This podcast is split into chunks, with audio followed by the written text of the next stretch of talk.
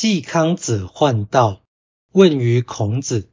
孔子对曰：“苟子之不欲，虽赏之不窃。”季康子为盗窃太多而感到苦恼。他问孔子应该如何处理。孔子回答：“如果你自己无所欲求，那么你就算行赏，也没人要行窃。”道义阐释。